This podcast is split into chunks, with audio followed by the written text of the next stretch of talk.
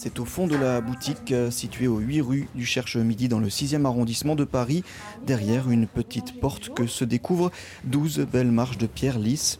Nous les descendons dans une légère pénombre pour découvrir le fournil de la célèbre boulangerie Poilane, là où vont être façonnés et cuits les différents pains.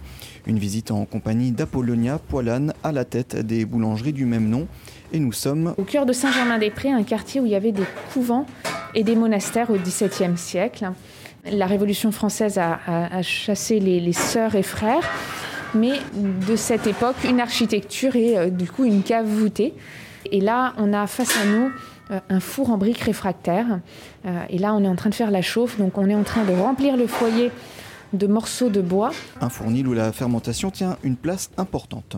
On a un pétrin dans lequel on va, comme tu le vois là, donc tu as un morceau de pâte au fond, une petite odeur qui est à la fois un petit peu aigrelette, un peu levurée. Alors, c'est un levain, donc la levure en général est un petit peu plus agresse. Là, effectivement, tu as une odeur hein, fermentaire, mais, mais qui reste quand même douce, un poil sucré. Euh, c'est le levain. C'est un morceau de pâte de la fournée précédente que l'on a laissé dans le pétrin et qui va servir à ensemencer la fournée suivante en y rajoutant la farine de la céréale, alors typiquement le blé, le seigle. On travaille également le, maïs, on fait un pain 100% farine de maïs avec un levain dédié. On va rajouter de l'eau, du sel et en pétrissant, on va avoir notre pâte à pain. D'autres étapes viendront ensuite, comme la pousse de la pâte, la pesée et la formation de pâtons.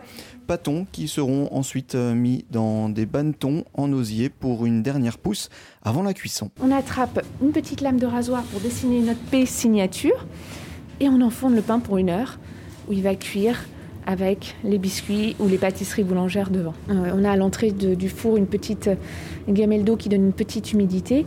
Et tout ça, ça nous permet d'avoir un pain qui est bien cuit, donc un pain qui va être plus digeste et qui va se garder plus longtemps. De bonnes odeurs de cuisson qui nous restent en tête toute la journée.